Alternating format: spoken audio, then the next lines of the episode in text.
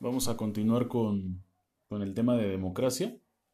Eh, la vez pasada lo revisaron solamente conceptual. Eh, les expliqué un ejemplo que, tenemos en, la actualidad, que pues son las, las protestas que se han llevado a cabo en, tanto en Estados Unidos como, como aquí en, México. Eh, explicábamos un poco la, definición que, la democracia es o, se puede establecer de una forma muy simple como el, el gobierno que se ejerce del, pueblo o de la población para la misma población. Es decir, no hay un grupo externo que, que, domine, sino, bueno, en teoría, no, no tendría que haber un grupo externo que domine, simple y sencillamente tendríamos que, observar eh, nuestra propia administración. Es decir, nosotros como individuos tendríamos que administrarnos a nosotros mismos.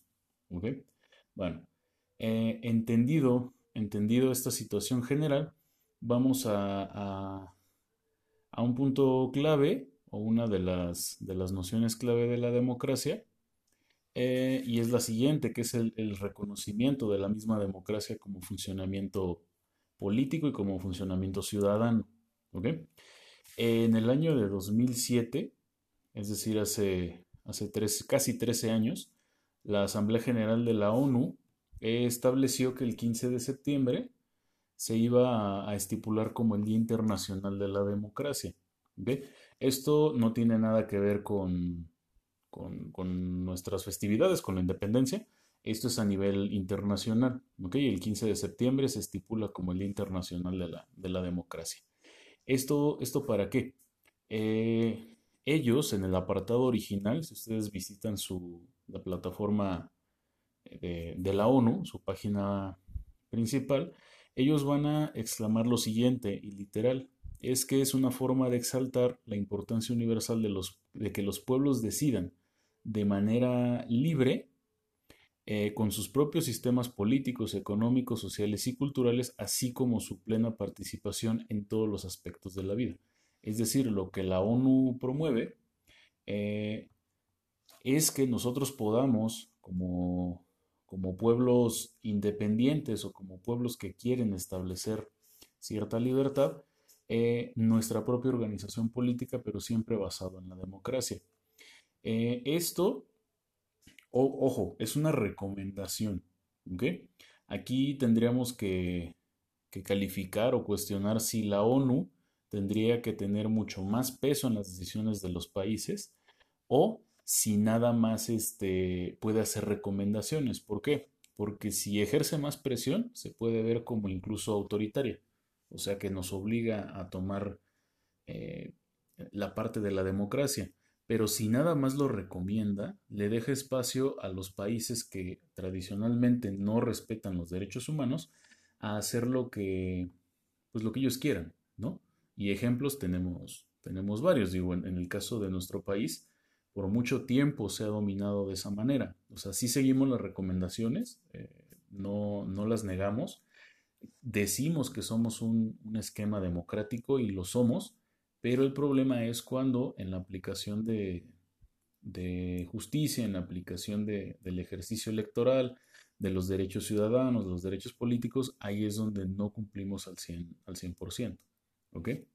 Bueno, eh, ¿Cómo se va a hacer el ejercicio de la democracia? Digo, la mayoría, se los explicaba en, el podcast pasado, la mayoría creemos que democracia o, el ejercicio ciudadano de la democracia es simplemente ir a votar y ya, ¿no? O que a la, hora de cumplir los 18 años, pues ya es nuestra única obligación esperar a, que sea un año electoral para poder participar de, esa manera. Y no, o sea, el, el hecho de ser ciudadano, de adquirir la ciudadanía, refiere mucho más cosas que solamente el ir a votar. Eh, una de las, de las primeras o de los principios básicos de la ciudadanía eh, es que la participación debe de ser la materia de cambio principal. Es decir, que si nosotros realmente no queremos eh, vivir en, una, en un estado de tensión o queremos modificar algo de nuestro estado pensando que eso va a hacer mejor las cosas, tiene que ser la participación el motor para que esto se pueda mover, ¿ok? ¿Cómo es esta participación? Porque seguramente esto ya lo han escuchado bastante, bastantes veces. Eh, la manifestación, como se los decía la clase pasada, sí es uno de esos mecanismos. La manifestación es un derecho fundamental que todo pueblo debe de tener. Es positivo y es, y es deseable que todos manifestemos, que, protestemos por X o Y eh, derecho. Pero, pero, incluso antes, antes de la protesta, nosotros debemos de tener en cuenta que la participación en nuestros espacios es el motor número uno para poder ejecutar las decisiones políticas que queremos. Es decir, ¿qué significa esto a grandes rasgos? Eh, si yo, en este caso, yo como profesor, necesito o quiero ejercer un cambio a nivel, no sé, a nivel social, por decir algo, ¿qué es lo que voy a hacer? No, no es nada más salir a la, a la calle a manifestarnos, así lo puedo hacer, es mi derecho, pero lo primero que tendría que hacer es en mi espacio, en mi espacio particular de trabajo, tendría que eh, ejecutar estos cambios. Es decir, tendría que enseñarles a ustedes ciertos mecanismos de, participación ciudadana para que ustedes en un futuro los logren establecer y yo así poder tener a más personas con las cuales apoyarme cuando ustedes logran la mayoría de edad. Es decir, no quiero que piensen como yo quiero que ejerzan su participación de manera libre. ¿Vale? Como ese ejemplo, debería de haber varios. O sea, el, eh, ¿cómo se llama? El empresario, desde su campo de empresario, debería de interpretar que su participación ciudadana es eh, ofrecer eh, empleos con salarios dignos, ofrecer seguridad social, ofrecer condiciones de trabajo adecuadas, eh, el papel del gobernante es saber administrar, saber controlar las, situaciones políticos sociales, eh, actuar de manera correcta en caso de algún, de algún desastre o en caso de alguna contingencia, etcétera, etcétera, etcétera. O sea, la manifestación sí es un derecho fundamental, pero se debe de presentar, o generalmente lo podemos, lo podemos observar, o debería de ser lo deseable observarla, cuando ya las cosas están empezando a salir de control. Antes de la manifestación, nosotros como ciudadanos tuvimos que haber hecho una serie de, cosas para no llegar a romper el, esquema de orden. Bueno, esto, digámoslo así, nada más es una parte, o sea, la, participación ciudadana es solo una parte de cómo, cómo se logra la democracia. Además de eso, debemos establecer un, acuerdo a partir del diálogo y esto a partir de alcanzar objetivos comunes. Es decir, nosotros no podemos empezar a visualizar una democracia o un país que está entrando en la democracia con un proyecto único eh, que se le ocurrió a una persona. Debe de ser un, objetivo común. ¿A qué me refiero con esto? Imagínense que en las próximas elecciones, sea de lo que sea, eh, se quiere decir que México debe de ser ahora eh, un líder a nivel tecnológico. Y nosotros debemos de tener cierta tecnología, ciertas industrias, ciertas carreras universitarias. Bueno, eso suena bien, pero ¿cómo le vas a hacer? ¿Cuántos desean esa realidad? ¿No? O sea, por ejemplo, eh, el plan suena muy bien, pero ¿cómo le haces en las zonas rurales?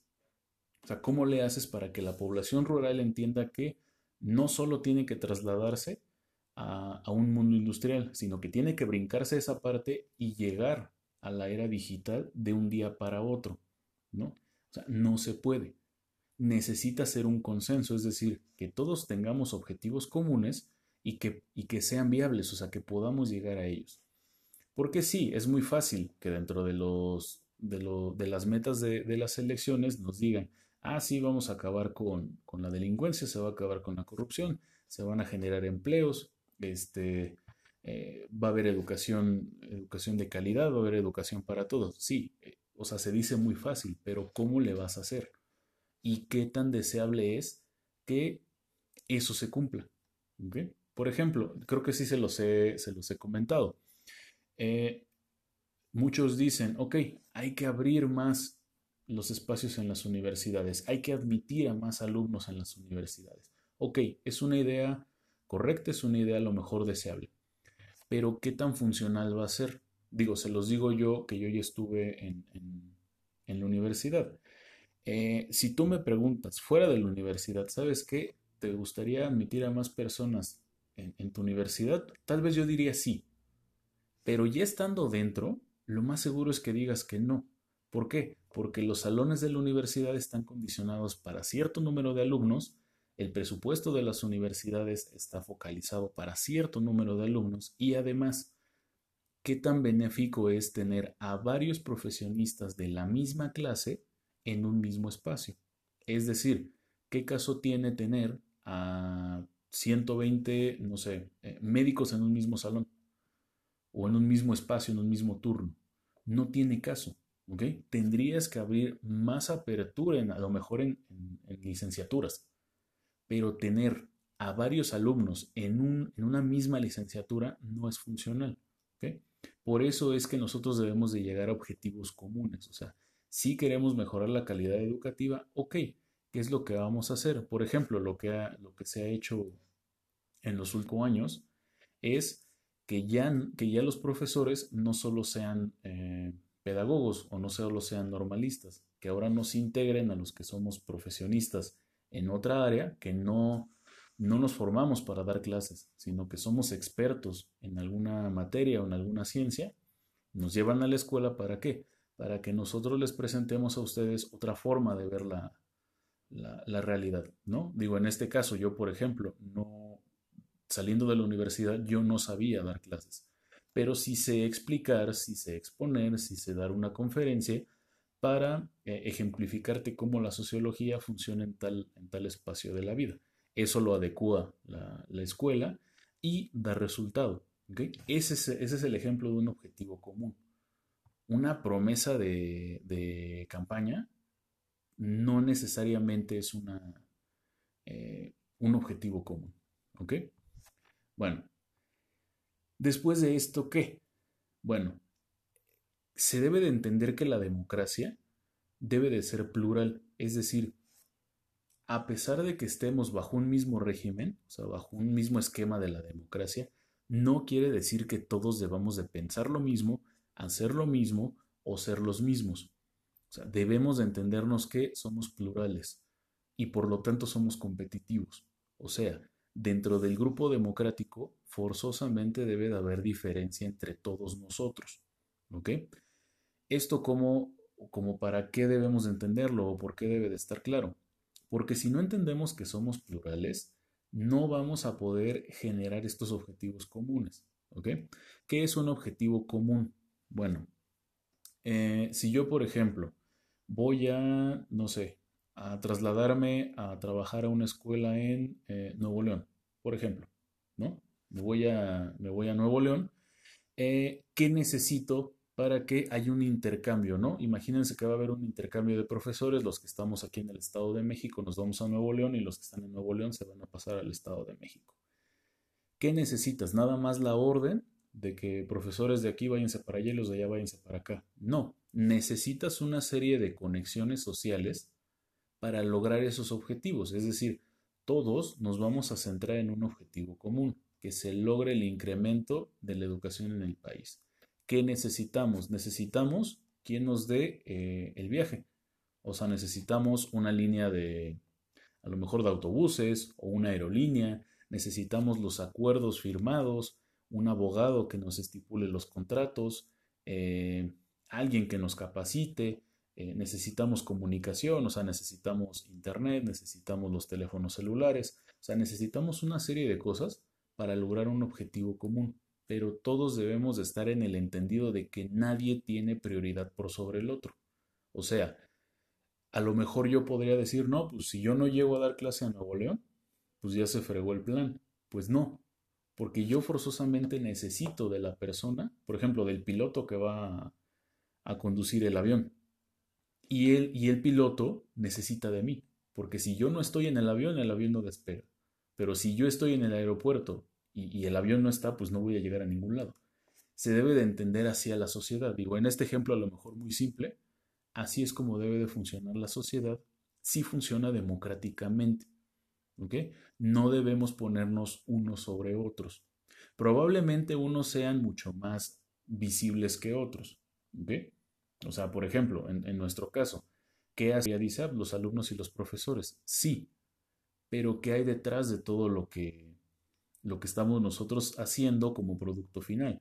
Debió de haber un constructor, un albañil que hiciera la escuela, alguien que comprara el terreno, alguien que dirigiera el proyecto, alguien que, vendiera las bancas, alguien que las hiciera, etcétera, etcétera, etcétera. Sí, nosotros somos los ejemplos más visibles, porque si tú vas a una escuela, lo primero que identificas es a ustedes sentados y a mí enfrente explicando, pero no necesariamente somos los elementos más importantes. Nosotros necesitamos de los que hicieron la escuela y los que hicieron la escuela necesitan de nosotros. O sea, no podemos coexistir eh, uno sin otro, pero tampoco podemos existir uno por sobre el otro. ¿Ok? Eh, esto es lo que vamos a, revisar más a profundidad la próxima semana cuando nos, metamos ya de lleno a cómo, cómo, funciona la democracia en nuestro país. ¿Ok? Eh, como, como un ejemplo, la democracia debe de ser eh, segmentada. Con esto vamos a, a, cerrar. ¿Qué quiere decir segmentada? Que solo unos cuantos podemos decidir. ¿Ok? Esto es muy complicado sea, en este caso, ¿quiénes podemos decidir las decisiones políticas? Valga la redundancia. Solamente los que somos ciudadanos, es decir, todos aquellos que somos mayores de 18 años y contamos con nuestra credencial de elector. Eso los excluye, por ejemplo, a ustedes. Ustedes son menores de 18 años, no tienen la calidad de ciudadano y por lo tanto no pueden votar. Bueno, ¿qué tengo yo que hacer con eso? Tengo que hacer que mi población electoral activa entiende estas dinámicas. Si la población electoral activa no entiende esto, no entiende que no somos los que decidimos, que no somos los prioritarios, que no somos los que mandamos, si no entiende que esto es un trabajo en conjunto, vamos a tener problemas. ¿Cuál es el problema principal? En la última elección, que fue histórica, pero no deja de ser eh, corta, eh, votó el 56.6% de las personas que tenemos credencial de, elector. Y que somos ciudadanos. Es decir, de cada 100 personas que tienen credencial de elector, solo acudió en promedio 57. Esto es histórico, nunca se había registrado una votación con tantas personas, pero sigue siendo muy poco, o sea, solo apenas si rebasa el 50% de la población activa. El sexenio pasado fue uno de los más, eh, los más abandonados. ¿no? recuerdo si estaba entre el, entre el 30 y 40% de la asistencia a votaciones. O sea, fue un número completamente muy reducido. No, de hecho, no debió de haber contado esa elección porque el criterio de elección es el 50% más uno. O sea, un candidato puede ganar con el, 50% de los votos más uno para superar completamente a cualquier adversario. Es una cuestión estadística básica. Pero bueno, al final con todo tuvimos a, ese gobierno y ya. Pero a pesar de que esta, el, gobierno actual, diga que, que es una de las votaciones más grandes que se ha tenido, sí, es la más grande, sí.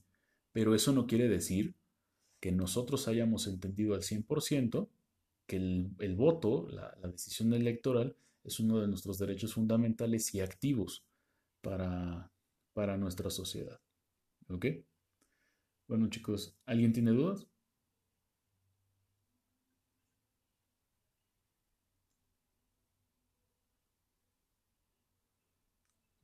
¿Nadie tiene dudas, chicos?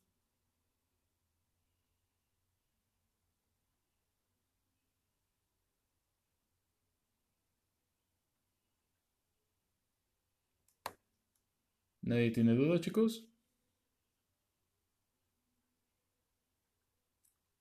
Ok, vale. Entonces vamos a, concluir la, sesión.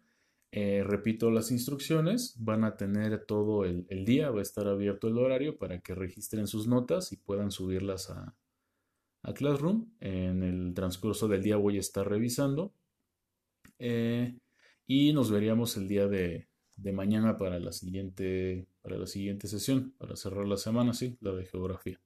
¿Vale?